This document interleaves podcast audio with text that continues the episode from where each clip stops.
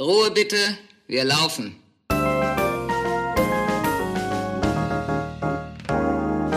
Herzlich willkommen bei Ein letztes Mal und dann nie wieder, der Theaterpodcast mit Magdalena Schnitzler, Theatermacherin, und Jarnot, Puppenspieler. Szene 31. Neun Monate später. Staffel 4. Hi Magdalena. Hallo Janot. Schön dich zu hören. Es ist, ist lange her. Es ist mega lange her. Und einfach neun Monate später.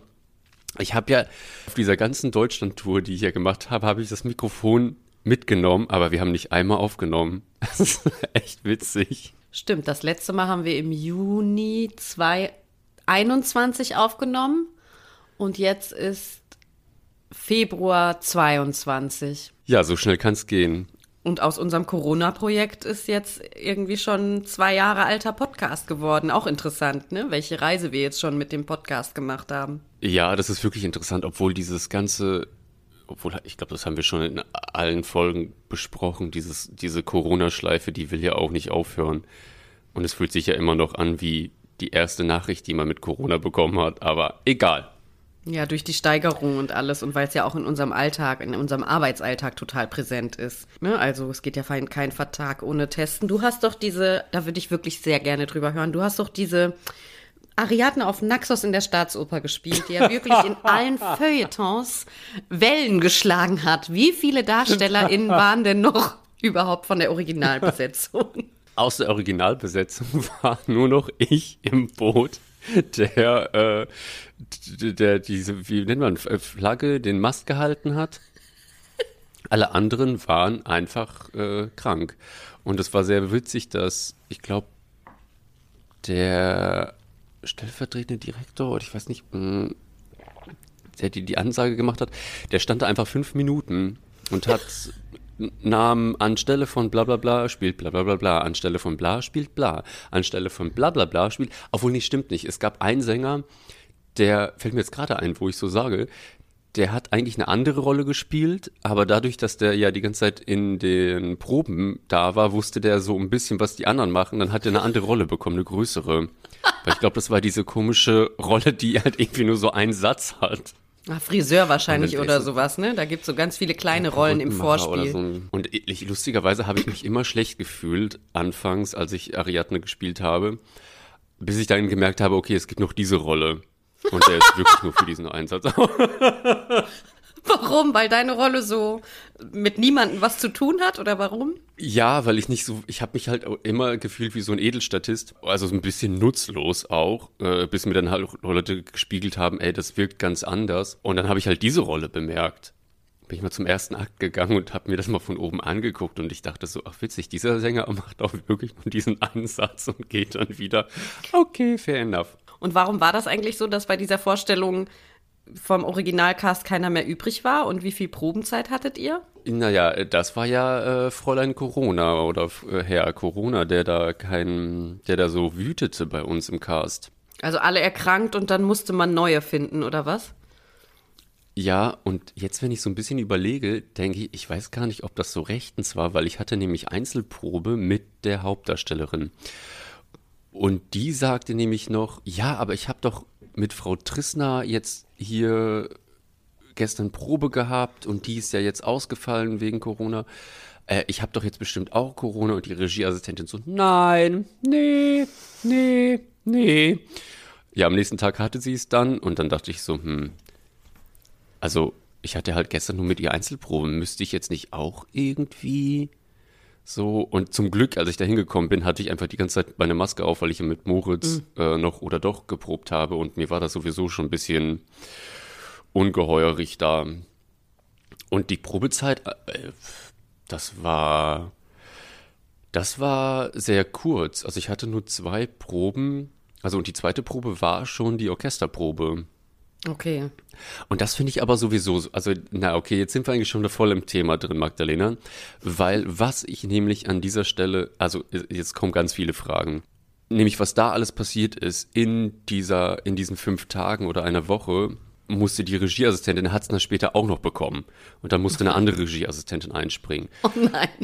wie viele Leute da rotiert sind, damit dieses Stück gespielt werden kann, finde ich, hat einfach total die Verhältnisse verloren. Ich, oder ich weiß nicht, warum man dann, also man hat ja sowieso gelernt in der Pandemie, okay, wie man mit so Absagen umgeht. Und an so einer Stelle einfach zu sagen, ja, ey Leute, es macht wirklich keinen Sinn. Mhm. Sparen wir uns die ganze Kraft, zumal es waren dann auch nur so 380 Leute da in der Wiederaufnahmepremiere, so das wurde dann irgendwie ein bisschen mehr.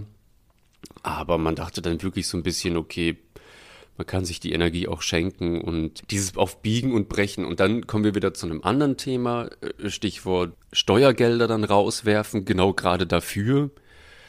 Fand ich auch ein bisschen fragwürdig. Oder, und dann, was ich so lustig noch fand, war auch ein bisschen krass zu sehen und auch gut, dass man sagt, okay, man ist so Vollprofi, dass alle Gewerke es schaffen, ein ganzes Stück in keine Ahnung, also weil gerade gegen Ende hin sind die ganzen Hauptdarsteller weggebrochen. Dann gab es eigentlich nur noch zwei Tage, die neu einzuarbeiten, dass einfach alle Gewerke es schaffen, in diesen zwei Tagen das so zu rocken, dass das Ding stattfinden kann. Da denke ich so, ey, geil, professionell aus, auf allen Ebenen. Aber ja, ich weiß nicht, irgendwie hat das so ein komisches. Also auf einer Seite finde ich es total geil, dass alle so ziehen. Und auf der anderen Seite denke ich so, hm, okay, eigentlich ist ja das nicht so wirklich der Gedanke an so, an so einem Stück, dass das irgendwie so fruchtet und jeder damit sich so identifizieren kann, bla bla bla. Vielleicht rede ich auch gerade totalen Quatsch. Aber weißt du, was ich damit meine? Es ist, fühlt sich so ein bisschen komisch an von der anderen Seite, da so ra rausgeschubst zu werden, obwohl die anderen noch nicht so weit sind. Ich weiß es nicht. Vielleicht hole ich gerade ein bisschen. Ich kann das nachvollziehen. Ich finde, dass da viele ambivalente Sachen sind. Ähm, ich finde auch, es hat einen faden Beigeschmack. Unter welchen Umständen muss in der, der jetzigen Zeit gespielt werden? Für so wenig Leute. Ich finde es gut, dass für so wenig Leute gespielt wird. Aber wäre es nicht sinnvoll, eine Vorstellung zu spielen, die halt funktioniert? Jetzt ist es klar, in der Oper kann man nicht so leicht tauschen, äh, Dienste tauschen, wie das jetzt im Schauspiel geht weil einfach noch viel mehr Leute beteiligt sind. Jetzt hat Ariadne wenigstens kein Chor, aber ja ein Riesenorchester. Und ich glaube, das ist immer schwierig, diese Dienste halt zu verändern. Aber warum, ich glaube, stattdessen mussten ja jetzt 13, glaube ich, neue SängerInnen geholt werden. Die mussten einstudiert werden und so. Das ist ja auch ein Aufwand. Und auch, ich möchte nicht die Personen oder die Personen im KBB gewesen sein, die diese Vorstellungen hatten, mhm. organisieren mhm. müssen. Und genau, unter welchen Umständen, was muss es kosten, damit noch gespielt werden kann, ist so eine Frage. Dann finde ich auch das total bewundernswert, dass irgendwie der Vorhang doch immer hochgeht und selbst sowas wenn ich mir vorstelle, vor zehn Jahren, das wäre undenkbar gewesen. So hätte man das nicht, ich hätte das nicht geschafft vor zehn Jahren. Ich hätte es auch nicht gemacht. Das ist ja auch voll die Leistung, wie du gesagt hast, von den Gewerken und dass dann noch die Regieassistentin ausfällt und so, das ist schon krass. Äh, nee, das war auch total absurd von der anderen Regieassistentin, die eingesprungen ist, weil die hat es vor drei Jahren, ist die mal so mitgelaufen und hatte, also vor drei Jahren, das ist, also die hat noch so eine Idee gehabt von dem Stück. Und die stand wirklich mit dem Handy einfach in der Gasse und hat immer so gezeigt, wo die jetzt hin muss. Mhm. Also die hatte die Aufnahme am Laufen mhm. parallel. Es war. das war Krass, ja, und das wäre früher ja auch gar nicht gegangen. Ich hätte, hatte vor zehn Jahren kein Handy. Ich musste mein Regiebuch haben und so, ne? Also das zeigt ja auch, was dann durch technische Sachen funktioniert. Und mhm. Hut ab, dass die das dann auch so macht. Die hatte dann ja auch keine Zeit, sich vorzubereiten. Die hat wahrscheinlich eine Vision halt, wie du gesagt hast, eine Vision im Kopf. Genau, ich finde, dann zeigt sich halt wirklich, was Theater auch machen kann. Aber manchmal, gerade als Regisseurin, stelle ich mir dann auch die Frage, so wie, wie wichtig ist dann noch so eine Regie, wenn es eigentlich nur noch darum geht, die Person soll möglichst zum richtigen Zeitpunkt rauskommen, an der richtigen Stelle singen und äh, wieder abgehen und vielleicht noch die wichtige Requisite in der Hand halten. Was ist dann noch da ne, von so einer äh, von, von einer Regie und aber auch als Künstler, dass ich als ähm, Sänger in so einem Fall dann ja fast austauschbar bin, weil es egal ist, wie ich die Rolle gestaltet habe. Und ich kann mir gar nicht vorstellen, wie das ist, wenn 13 neue Leute da sind, also oder so viele neue Leute da sind, dass als Mensch, der jetzt in so einem Ensemble ist, wie, wie krass die Spannung war wahrscheinlich. Ja, die war bei allen sehr, sehr aufregend. Und da, das ist dann auch immer ganz gut, dann in solchen Vorstellungen, da sind alle hochkonzentriert. Mhm. Und so da ist es wirklich wie, ich habe das Gefühl, noch stärker als bei einer Premiere. Weil es so drauf ankommt, ne? Und weil man keine Chance hatte, das schon mal auszuprobieren. Bei einer Premiere gab es ja mehrere Durchläufe und ihr hattet ja, nehme ich an, jetzt nicht einen Durchlauf, oder? Nee, also nee, auf gar keinen Fall. Meine Sachen sind ja nur mit der Hauptdarstellerin zusammen und mit zwei Sänger. Aber die, äh, mit der Hauptdarstellerin war es ein bisschen funky. Ich bin dann einfach vorher der Vorstellung zu ihr gegangen, meinte so, ey, egal was passiert, konzentriere dich auf Singen. Ich werde mich da irgendwie so hinter, hinter deinem Rücken drapieren und irgendwas machen. Die so, ja, ja, danke schön. Oh ja, auch bewundernswert für so Sänger, also dass die sich Total. auf sowas einlassen. Ich hatte einige Premieren, wo ich zwei Tage vorher nochmal jemanden umbesetzen musste, aber meistens war das halt, das war immer nur eine einzige Person und mhm. alle anderen kannten es schon und da war die Spannung auch höher als sonst und vor allen Dingen für diesen Mensch dann halt. Und es war leider immer die Hauptrolle, wo ich das machen musste. Immer Tenor. Ja, aber wirklich, der fällt wirklich oft aus, wo du es sagst. Ja, ist vielleicht auch Klischee, aber bei mir hat sich dieses Klischee halt völlig bestätigt in meiner beruflichen Laufbahn. Äh, Entschuldigung, wenn wir jetzt gerade nur kurz bei Ariadne sind, ja. ich, würde ich das gerne nur loswerden, dass es ja ganz schlimm ist, dass ja Hans Neunfels gestorben ist. Ja, das ist traurig. Und da so ein großartiger Typ da von uns gegangen ist. Das hat mich ja ziemlich bewegt, muss ich sagen. Lustigerweise ist mir das erst hinterher aufgefallen, dass der mir da so eine Puppenspielsache einfach reingeschrieben hat. Ja, die Rolle gibt's nicht sonst dort. Mhm. Hat er für dich gemacht, ne? Ja, und das ist wirklich, ich habe das erst im Nachhinein so begriffen, auch als ich die ganzen Sachen gelesen hat, was der wirklich so gemacht hat. Ich meine, also ich hatte wirklich das Glück, mit dem vier Sachen machen zu dürfen und dass man ich habe den ja irgendwie so dreimal im Jahr so einfach anrufen können und sagen können, yo, hast du Bock, was trinken zu gehen? Und das war echt schon, wow, also wen durfte ich denn da kennenlernen? Also ganz, ganz, ganz großartig und ganz schade. Ja, das ist traurig. Tut mir leid, dass das, dass das für dich auch persönlich so ein Verlust ist. Ihr habt, das erste Mal habt ihr zusammengearbeitet damals in Essen, ne? Bei Tannhäuser. Genau. Ich würde da gerne eine Sache zitieren aus seinem Buch, das Bastardbuch. Da hat er auch über die Inszenierung geschrieben oder über die Probenarbeit. Im Jahre zwei, also ist jetzt Zitat aus dem Buch, im Jahre 2008 inszenierte ich wieder mit Reinhard von der Tannen am Alto Theater in Essen Tannhäuser, unseren zweiten Wagner. Der Intendant und Dirigent Stefan Scholtes, der uns als Intendant reichlich quälte, dirigierte doch. ich weiß es noch genau. Äh, dirigierte jedoch derart grandios, dass er uns alles andere vergessen ließ. Da war mein Satz, keine Angst vor Richard Wagner bestens aufgehoben.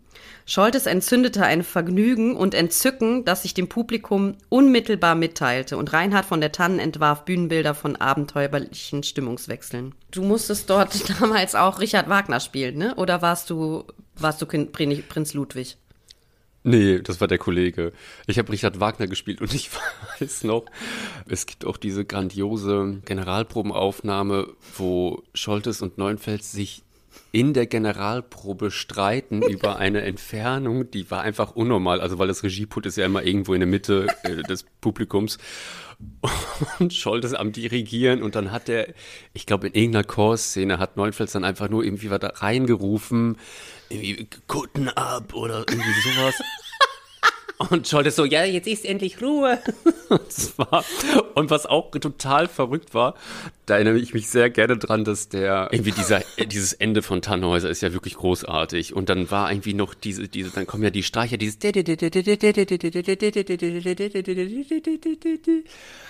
und dann gab es so eine Figur X, Schrägstrich Gott, der dann irgendwie so zusammenbrach. Es war alles Ruhe und dann einfach Neufels aus der aus dem Stillen. Und das war eine Generalprobe mit so Publikum schon. Und dann hat Neufels einfach gesagt so jetzt raus ihr habt hier nichts gezahlt jetzt geht. Das war so oh Gott. Also genau in diesem Moment da reinzufahren das war auch großartig ja, ich war in der Generalprobe auch und da gab es noch eine andere Situation, wo die sich noch vorher gestritten haben, nicht nur mit diesen Kutten, sondern eben war irgendeine Stelle zu langsam von Scholtes. Und Scholtes ist eigentlich schon jemand, der immer sehr schnell dirigiert oder gutes Tempo hat, aber es war ihm zu langsam und der hat die ganze Zeit so auf den Tisch gehauen. Schneller, Stefan, schneller. Aber Scholtes hat sich nicht beirren lassen und einfach so weiter dirigiert.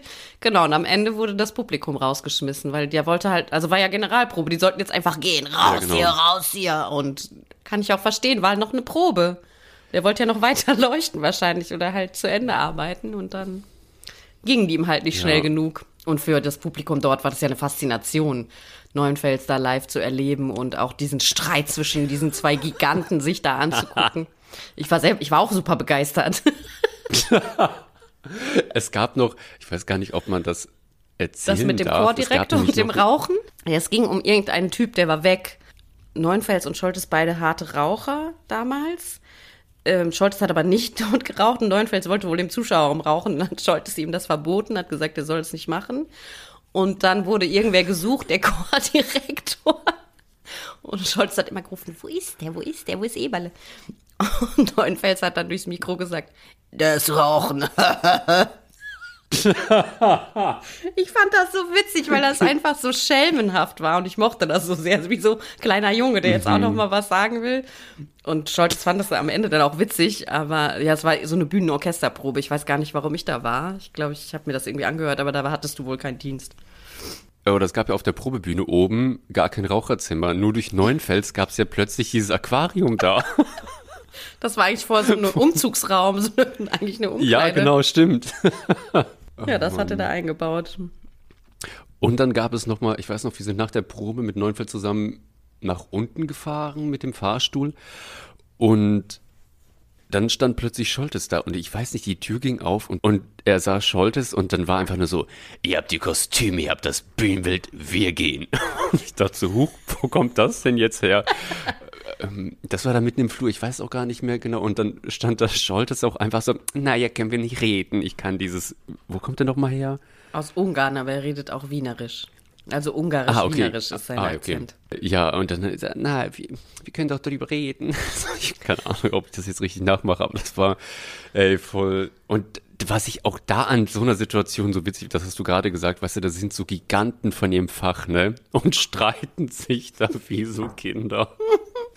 Anstatt, ja, aber auch irgendwie geil, aber auch ein bisschen sinnlos. Ich war, ich, Ja, ich werde auch nie vergessen, das war mit einem anderen Regisseur, da haben sich Scholtes und der dann auf der Terrasse gestritten wegen irgendeiner Sache nach einer Generalprobe. Immer nach den Generalproben war das. Und der Regisseur ist halt super durchgedreht und hat so eine Bierflasche dann so geschüttelt und dann ist das ganze Bier da rausgespritzt und alles auf Scholtes. Und dann, dann musste ich den ganzen Abend nach dieser Generalprobe immer zwischen Kantine und Intendanzbüro hin und her rennen und zwischen diesen beiden Typen vermitteln. Das war auch super lächerlich. Ständig kam wieder die Durchsage, Frau Schnitzler bitte in das Büro von Herrn Scholtes. Dann bin ich wieder da hochgelaufen, hab wieder mit dem geredet. Der Regisseur, nein, ich bleibe hier in der Kantine, der soll jetzt mit mir reden. Also es war wirklich ein bisschen Kindergarten, aber dann, aber es war halt auch witzig. Aber ja, stell dir mal vor, einer von uns hätte sich so benommen, so bescheuert. Das wäre halt einfach nicht gegangen. Das kann man, ja, Nee. wohl, vielleicht sollte ich es einfach mal machen. So ohne irgendeinen Ruf, ohne Berühmtheit, einfach mich trotzdem so benehmen. Mal gucken, ich was glaube, das ist passiert. schwierig ohne einen Ruf. Ich kann mir einen machen. Äh, Dann schickst du vorher so, so, wie nennt man das nochmal, so Gerüchte streust du vorher ins Haus. ja, genau. Über mich, wie ich angeblich bin. Ja, die ist immer so verrückt und so. Stimmt, aber es gibt einen Spruch, den habe ich schon mal gesagt als Regieassistentin. Da war das Regiebuch besonders dick und ähm, als ich das bekommen habe, habe ich gesagt, bei der Produktion stehe ich sicherlich nicht, nicht auf. Das kann der Regisseur von mir nicht verlangen. Man läuft ja oft mit dem Buch so hinterher rum und trägt da irgendwas ein, aber das Mhm. wollte ich nicht machen, Buch zu schwer. Dieser Spruch wird manchmal noch zitiert. Vielleicht könnte ich den mehr ausbauen. Also ich einfach nur so Ja, vom Tisch weg inszeniere. Nichts mache sonst. Und vielleicht sollte ich mir eine andere Stimme zulegen beim Re- Inszenieren. Was meinst du? Also wenn ich jetzt daran denke, an die Folge, an der du so heiße Ansagen gemacht hast, um diesen Chor, ich, wem musstest du da verführen? So, Die als ich Regie? so einen irgendeinen Dirigenten bei Laune halten sollte, Achso, Dirigenten. Ah ja, stimmt. wo ich immer so durchgesagt habe, wir machen die Szene jetzt nochmal und bitte nochmal von vorne. Concon-Szene. Die Concon-Szene. Wir machen nochmal den Concon. Ich komme Also- gleich nochmal runter zu euch. Du meinst, mit der Stimme sollte ich inszenieren? Ja, finde ich gut. Ich weiß nicht, ob das zu antifeministisch ist oder so, aber ich finde es einfach wahnsinnig geil. Wieso? Das ist einfach meine Stimme, Janot. Ich weiß nicht, was daran Ach so, feministisch sein Stimmt. soll. Du hast sie ausgebildet. Du sprichst aus der Arschfalte. genau. Zitat Michael Seewald. Genau. Ah, es scheint eine Zitate-Folge zu werden. Das war mir jetzt zu Beginn noch nicht so ganz klar. Ja, obwohl wir können da auch wieder von weggehen und sagen, hey, neun Monate. Oder komm, wir machen mal ein lustiges Spiel. Du hast eine Minute Zeit, um mal deine letzten neun Monate zusammen zu vorzutragen. Und dann picken wir uns einfach irgendwie was raus aus dem und talken weiter. Also angefangen hat es, dass ich mit Maske eine Tanzproduktion gemacht habe. Da konnte man sich noch nicht, genau, man musste mit Maske proben und wir haben getanzt und geprobt. Danach habe ich im Grugerpark im Essen, in Essen im Regen gespielt und musste durch Matsche laufen. Dann habe ich noch in einem geschlossenen Club draußen Trauben gegessen und Leute schuldig gesprochen. Und zum Abschluss der neun Monate, ja, dann habe ich noch ein paar Anträge geschrieben. Und zum Abschluss der neun Monate war ich dann in einer Stadt äh, im Süden von Deutschland. Dort durfte ich einen Kabelbrand miterleben und was der für Auswirkungen hat. War eine Minute? Habe ich geschafft? Nee, du hast noch 15 Sekunden. Noch 15 Sekunden. Ich habe noch meine Steuer gemacht und ich war nicht im Urlaub. Und du? Wie waren deine letzten neun Monate? Also meine neuen, ich muss glaube ich mal von hinten anfangen. Also meine Eltern waren jetzt gerade da und ich habe mir ziemlich viel lustiges Zeug angeguckt. Ich war im Friedrichstadtpalast, habe mir Magic Mike angeguckt, war im Wintergarten 2020, ich war im Kino, ich war noch nicht so wirklich im Theater. Äh, dann habe ich eine Dozentin getroffen, die wahrscheinlich auch, die sehr wahrscheinlich Gast sein wird. Was habe ich noch gemacht? Ich habe 321 Vorstellungen gespielt, habe unendlich viele Erfahrungen gemacht, gute sowie schlechte, gute Zeit erlebt, eigentlich nur meist gute Zeit, nur auf einem hohen Level, also für den Kopf war das halt ein bisschen bescheuert. Man wurde ja reich beschenkt vom Fond d'Acu. Und da habe ich eine, eine Erfahrung machen dürfen äh, mit, mit Freundschaft, Geld, die nicht so schön war. Aber daran ist nicht der Fonds schuld, ne? Nee. Nee, da ist das, äh, da ist das, nee, obwohl ich weiß gar nicht, ob das, nee, es ist noch nicht mal das Geld. Ist das das Geld schuld? Das müssen wir, glaube ich, in einer anderen Folge bequatschen. Ich will ja eigentlich ein bisschen mehr zu diesem Kabelbrand wissen, oder wollen wir das zu, die, äh, zu der neuen Epic Fail Folge ziehen? Nee, ich kann gerne von diesem Kabelbrand reden, weil das ist mir auch noch nie passiert. Ich habe sowas noch nie erlebt. Und das ist auf jeden Fall interessant. Aber ich finde, man sollte auch noch mal erwähnen, dass auch der Fond d'Acu mein neuer Arbeitgeber ist. Von wem nicht?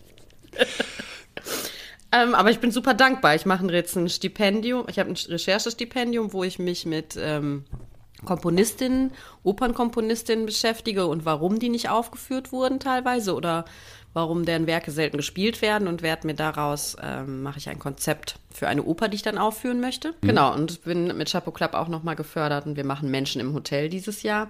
Aber dieser Kabelbrand, der hat gar nichts mit dem Fond d'Acqui zu tun und ist wirklich auch eine sehr frische Geschichte noch. Kennt das hier vielleicht mal, dass ein Kabel nicht mehr funktioniert. Aber das ist ja dann erstmal nicht so schlimm, vor allem in deinem Haushalt. Was passiert aber, wenn es einen Kabelbrand in einem Verteilerkasten eines Theaters gibt? Oh Gott mitten in einer Vorstellung. Es war wirklich also, eine Vorstellung? Es war in einer Vorstellung. Ich habe mir die angeguckt, die war so, also genau, es war in einer Vorstellung gegen Ende hin und erst dachte ich, also es ging nämlich das ganze Licht aus plötzlich, wirklich so dunkel.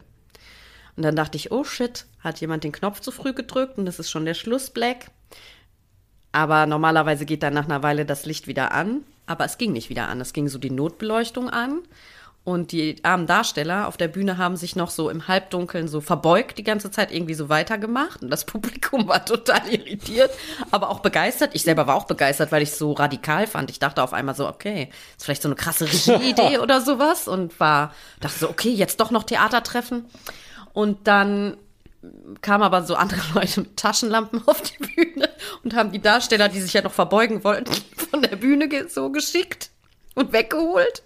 Und dann kam auch so krasser Alarm. Ich habe jetzt gerade gedacht, dass da noch so Leute extra für die Sänger dann noch mit so Taschenlampen hinkommen und die um die Sänger da anzuleuchten, damit die sich verbeugen können. Damit die sich zu Ende verbeugen können. Ja. Nee, die haben die abgeholt und weil die wussten ja auch nicht, was sie machen sollten. Sie haben sich aus lauter, glaube ich, ja nicht wissen, was man tun soll, einfach weiter, weiter verbeugt. Ne? Also halt die versucht, die Situation weiter auszuhalten. Und dann wurden sie halt abgeholt, weggeschickt. Und dann kam mhm. auch so mhm. richtig krasser Alarm, so ein richtig schreckliches Geräusch und so eine Ansage, dass man, dass es ein technisches Problem gibt und man jetzt das Theater verlassen soll und die Notausgänge wurden geöffnet. Ja, und dann sind halt alle so rausgegangen. Viele sind aber auch stehen geblieben, weil sie es so aufregend fanden. Und dann gab es natürlich großen Menschenauflauf vor dem Theater und ich bin dann nochmal zum Bühneneingang und habe da die ganzen, bin halt zu den Kolleginnen gegangen. Die mussten wirklich alle in Kostüm raus an diesen Sammelpunkt und manche hatten, konnten sich auch gar keine Jacke holen.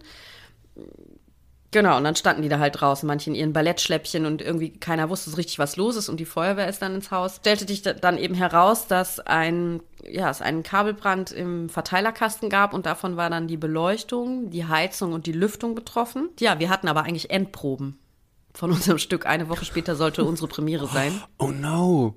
Ja, und dann war erstmal das Theater kaputt.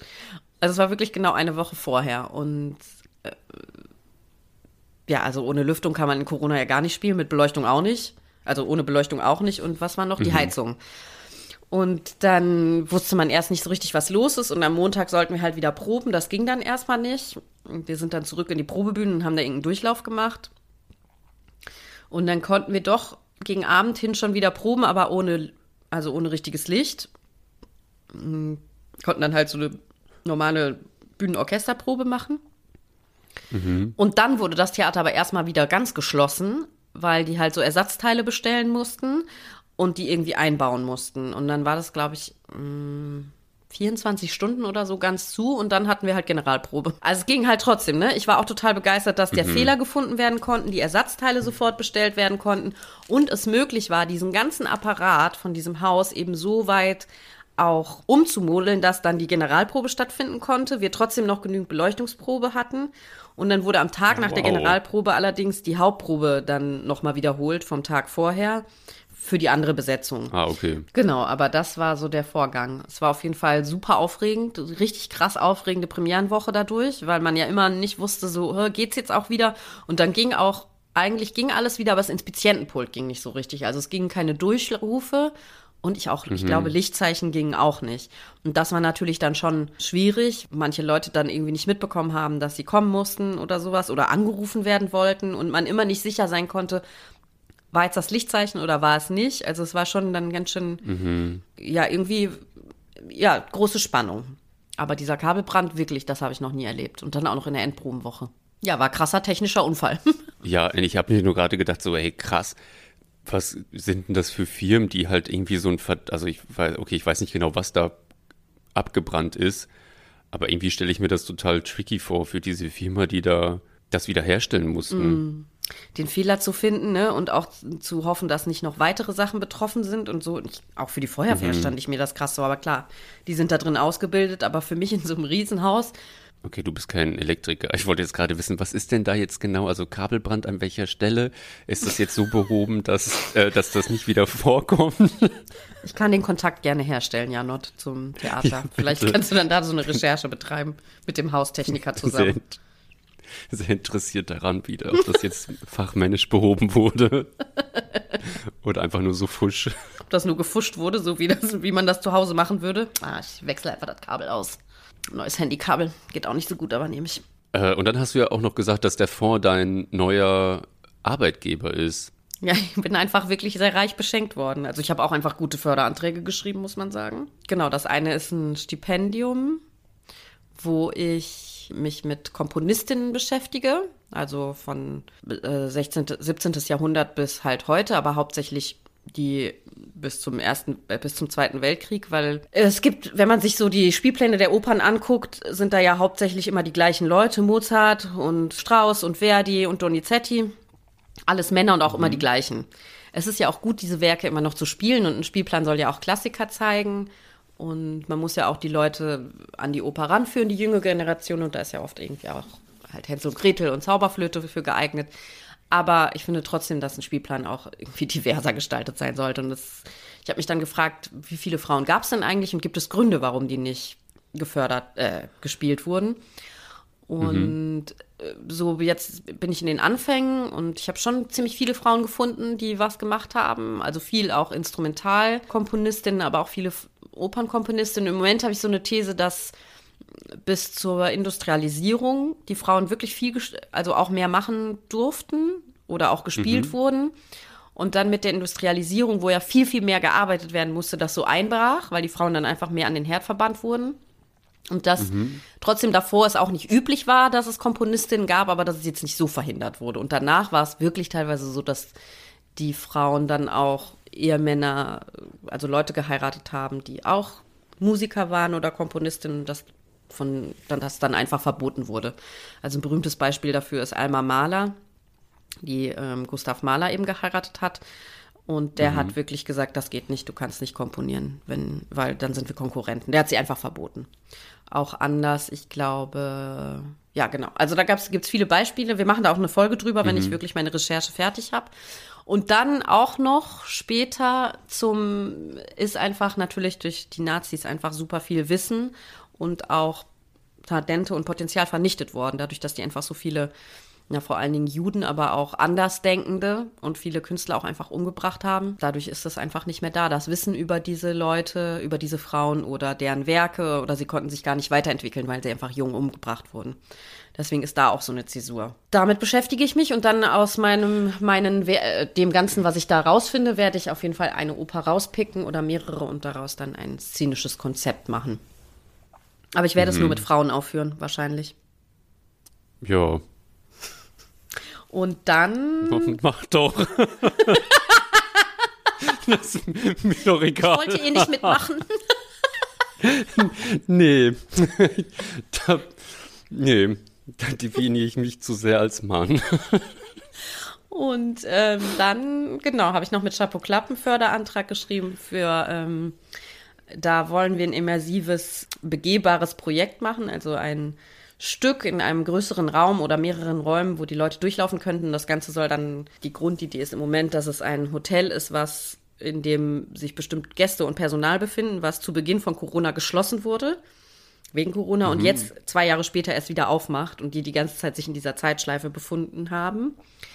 Und das beruht auf dem Roman Menschen im Hotel von Vicky Baum. Das ist ein super spannender Roman. Kennst du ihn vielleicht? Nee. Ist auch verfilmt mit Greta Garbo, ganz herrlich der spielt in den 20er Jahren in Berlin in einem Hotel. Und es ist ein Wochenende, in dem halt verschiedene Gäste dorthin kommen, ähm, verschiedene Schicksale erleben. Ein, mhm. ein, ein so Buchhalter, der Krebs, an Krebs im Endstadium leidet, hat sein gesamtes Geld abgehoben und will jetzt endlich mal in einem großen Grand Hotel wohnen und geht dahin, was er da erlebt. Dann ist dort ein Baron, der verarmt ist und Hoteldieb ist. Ein, dann mhm. die Hauptfigur Grusinskaja, eine äh, alternde Tänzerin, die wahnsinniges Lampenfieber hat und eigentlich nicht äh, kaum noch auftreten kann, aber dann doch immer noch wieder in ihrem Glanz lebt. Es gibt einen Direktor Preising, der irgendeinen Deal mit einer Firma, mit einer anderen Firma ausmachen möchte, aber eigentlich gar nicht mehr die Mittel hat und diese ganzen Schicksale sind miteinander verwoben und die bewegen sich halt dort in diesem Hotel. Und das ist. Habt ihr schon ein Hotel? Wir haben noch kein Hotel. Wir wollen es auch nicht in einem Hotel machen. Ach so, okay. Sondern in, ähm, in wir werden es im Ruhrgebiet machen, wahrscheinlich in irgendeinem Ort der Industriekultur. Weil die oft für sich okay. so ah, einzeln okay. stehen und ja auch viele Räume haben mhm. und Nischen. Genau. Ja, das super. kommt im Herbst raus. Ja, also ich bin super dankbar durch diese ganzen Förderungen über Neustadt Kultur, weil ich so einfach weiter produzieren kann. War ja mhm. schon letztes Jahr auch so. Deswegen durfte ich ja auch im Grugerpark im Regen spielen, letztes Jahr in Hessen. Aber ich bin ja totaler Fan geworden von diesen Abrechnungen, ne? Ich mache das so gerne. In Excel-Listen eintragen? Ja, und dass das, dass das so geile Formel, Formeln sind, dann tippst du da was da ein und dann ist da der Betrag, dann wird das Minus gedingsbums und dann zeigt er die Prozentzahl an, wie weit du dich von dem eigentlichen eingetragenen entfernst, egal welche Richtung, plus, minus, Hammer. Ich war richtig begeistert. Ja, es hat mir ja. auch Spaß gemacht, das einzutragen, das stimmt. Diese Formel vom Fonds ist wirklich sehr toll. also diese Excel-Tabelle vom Fonds ist einfach richtig toll, danke. Alles vom Fonds ist Danke, super. dieser, dieser Erfinder von dieser Excel-Tabelle. Diese Folge ist gesponsert vom Fonds Daku. Eigentlich nicht, ne? Muss man auch noch einen Förderantrag stellen. Ja, oh Mann, ach Gott, ja, Magdalene, wir sind so doof, klar. Ja, wie geht's denn jetzt eigentlich weiter? Ne? Wir haben ja jetzt äh, vierte Staffel. Wir werden jetzt ein paar neue mhm. Folgen produzieren und senden. Bleiben im Zwei-Wochen-Rhythmus. Ja, als nächstes gibt es eine Folge über Theaterwohnungen, ne? Ja, genau. äh, Hässliche Theaterwohnungen, ihr kennt sie alle. Da will man nicht rein. Also bei manchen habe ich mich wirklich gefragt, was soll das hier, dass ich das wirklich schon als Shaming empfunden hatte. Dass ich dachte, also okay, ich bin Puppenspieler, aber also da kann ich auch gleich unter die Brücke. Ach so, wir haben gar nicht über deine 231 Vorstellungen geredet. Äh, 321 Vorstellungen. 321 bitte, ja. Entschuldigung.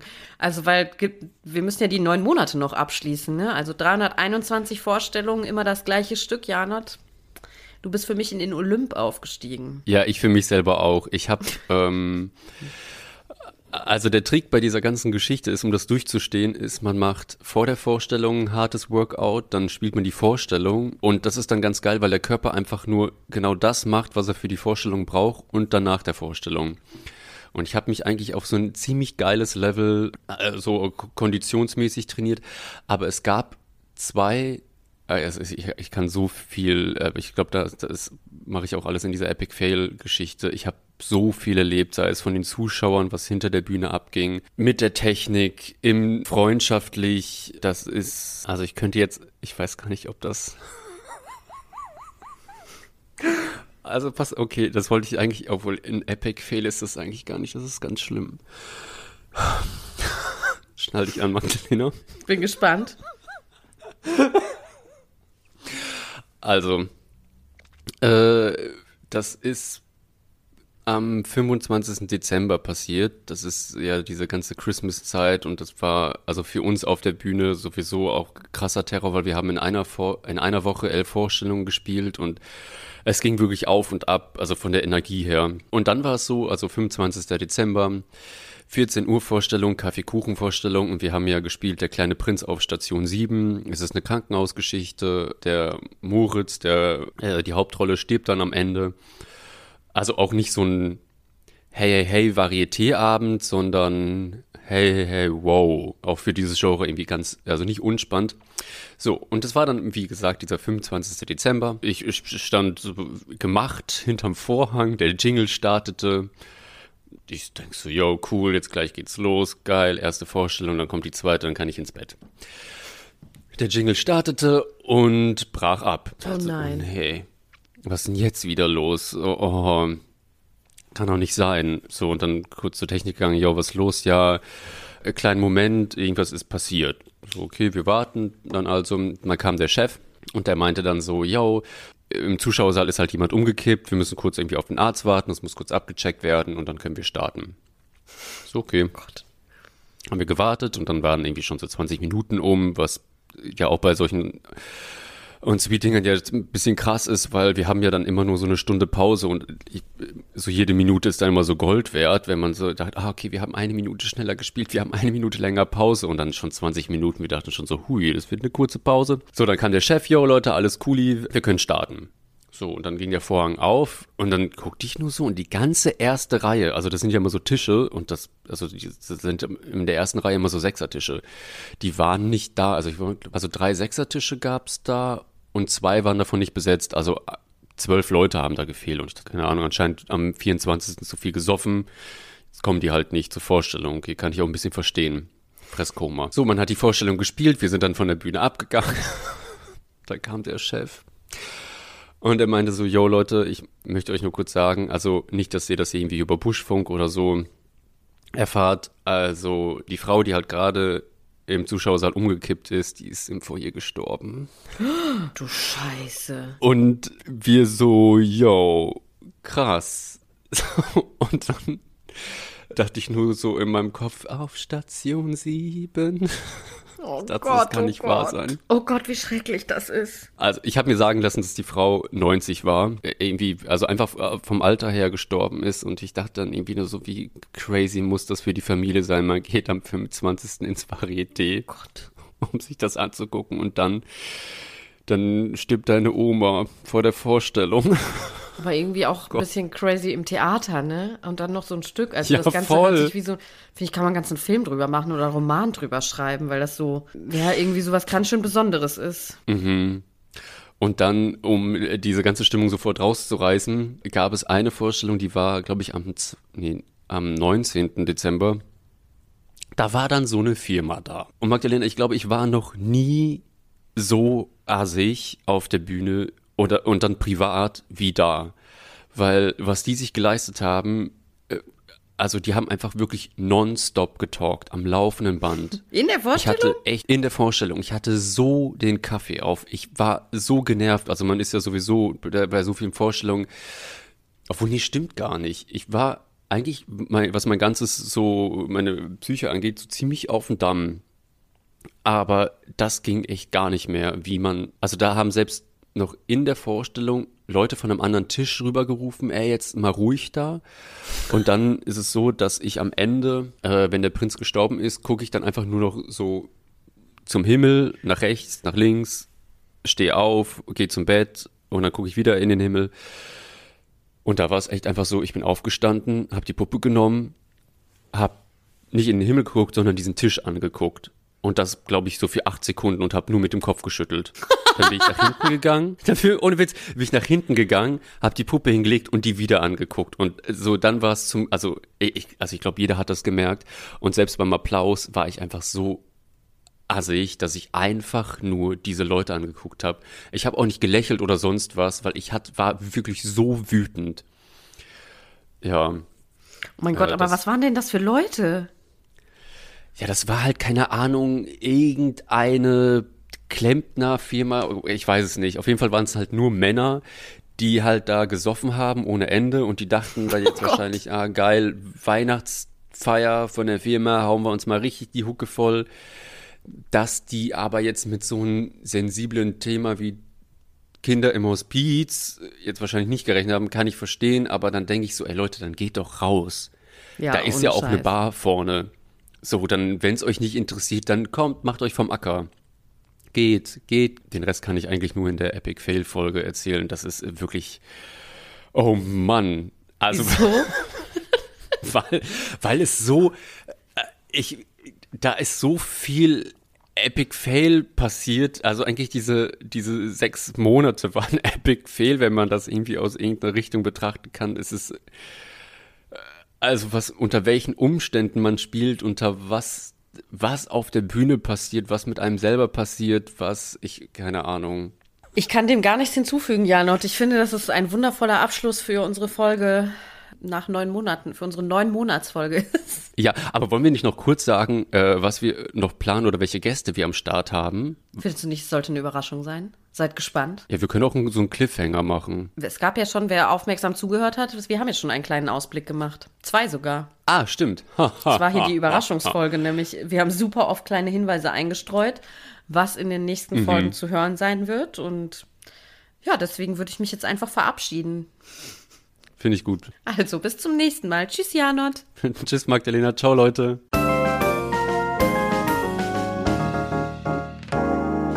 Das war ein letztes Mal und dann nie wieder der Theaterpodcast mit Magdalena Schnitzler, Theatermacherin, und Jarnot, Puppenspieler. Musik Rupert Schnitzler, Ansage ich, Regina Lemnitz. Bis zum nächsten Mal.